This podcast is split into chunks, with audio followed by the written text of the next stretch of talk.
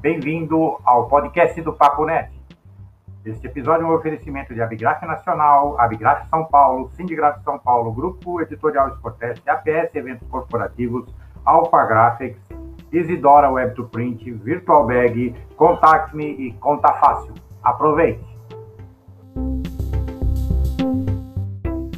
Olá, Paula daí para mais um bate-papo aqui no Papo Net, é, nesse início vertiginoso, eu diria, de 2021. A gente está começando aqui já com várias entrevistas importantes, dando um, um apanhado do que foi 2020 e, e as nossas expectativas para 2021. E não poderia faltar aqui uma personagem, uma indutora de mudança de comportamento que houve em 2020.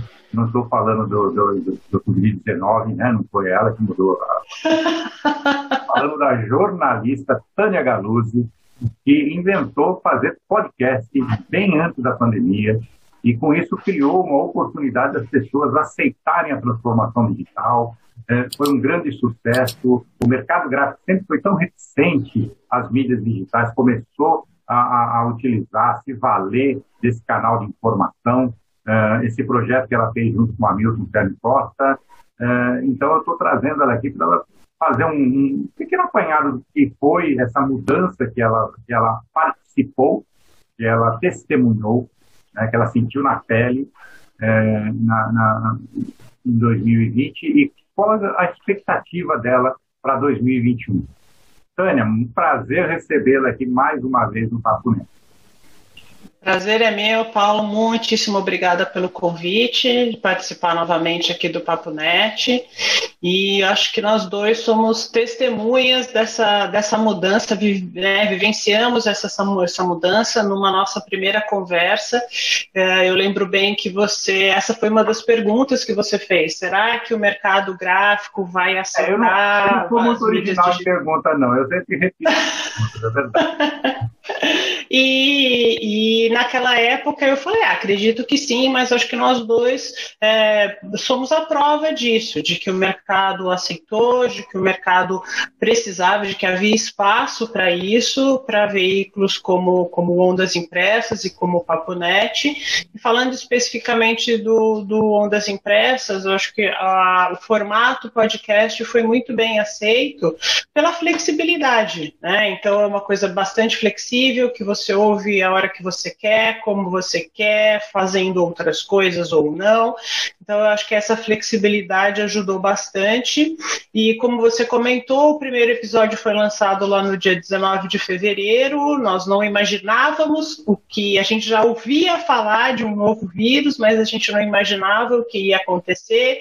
A gente começou a gravar em estúdio. Depois do terceiro episódio, a gente todo mundo foi para casa uh, e tivemos que lidar com as necessidades de nos adaptarmos a outras ferramentas.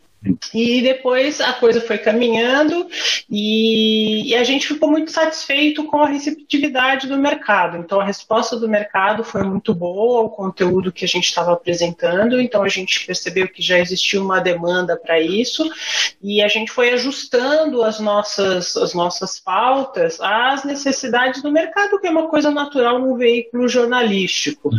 Né? Então, a, e, e obviamente a Covid foi, foi tema logo no início de um episódio especial, falando sobre o que fazer agora diante da Covid, e depois a gente foi, foi modulando os, os episódios de acordo com as necessidades do mercado. Então a resposta foi muito boa, o mercado aceitou muito bem o, o formato.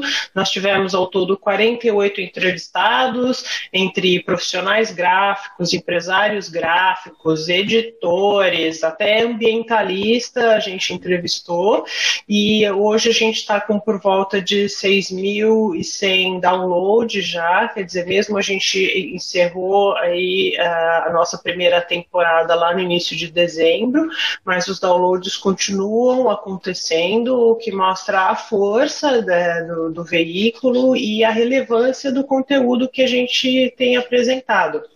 E agora a gente está numa fase de planejamento. O, o podcast volta para a segunda temporada no dia 3 de março.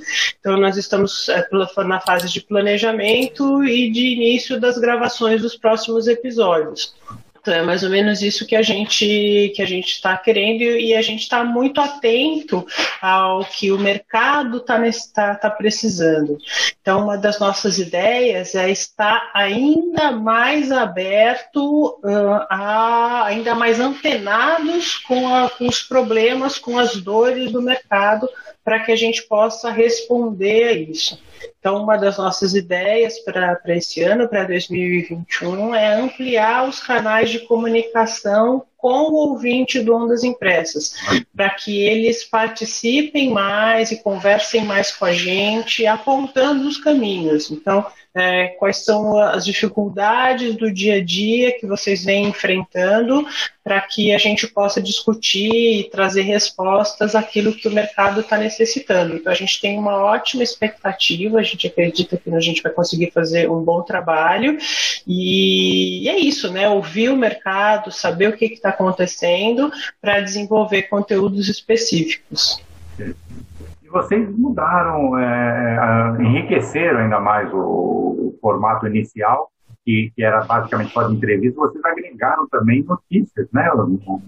Isso, isso, impressão final. É, no final agora do podcast, a gente tem uma impressão final, onde a gente faz um balanço dos, dos últimos 15 dias, do que aconteceu nos 15 dias anteriores, para manter o, o, militante da impressão informado de, até de outras áreas, né? sempre pensando em oportunidades, né? Então, em trazer e apresentar para o mercado oportunidades. Está todo mundo muito é, desejoso disso, de, de saber para né, aonde eu posso investir ou para onde eu posso caminhar, que eu tenha uma maior rentabilidade, um maior lucro, ofere possa oferecer novos produtos. Então, eu acho que esse é muito o papel do jornalista e do jornalista hoje, né, Paulo? Porque a gente tem, a gente nunca, isso é um chavão, mas é chavão porque é uma verdade absoluta. A gente nunca teve tanta informação e ao mesmo tantos canais de informação e tanta informação e ao mesmo tempo tanta desinformação. Sim. Então eu acho que o papel do jornalista é muito esse, né, de servir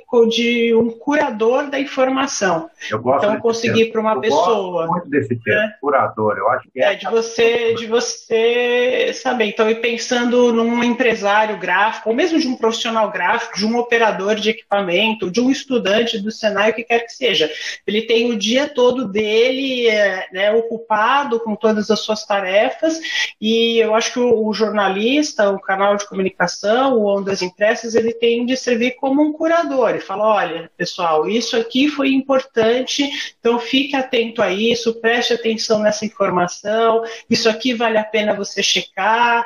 E então eu acho que é essa, esse nosso olhar muito atento, né, o meu e o olhar do Hamilton, né, que tem aí um olhar hiper treinado por ser um, um consultor com tanta experiência no setor, de identificar tendências, de identificar caminhos para onde o, o, o setor está indo, então, eu acho que isso é muito importante e a gente tem uma preocupação com isso, de fazer isso de, de forma é, da melhor forma possível.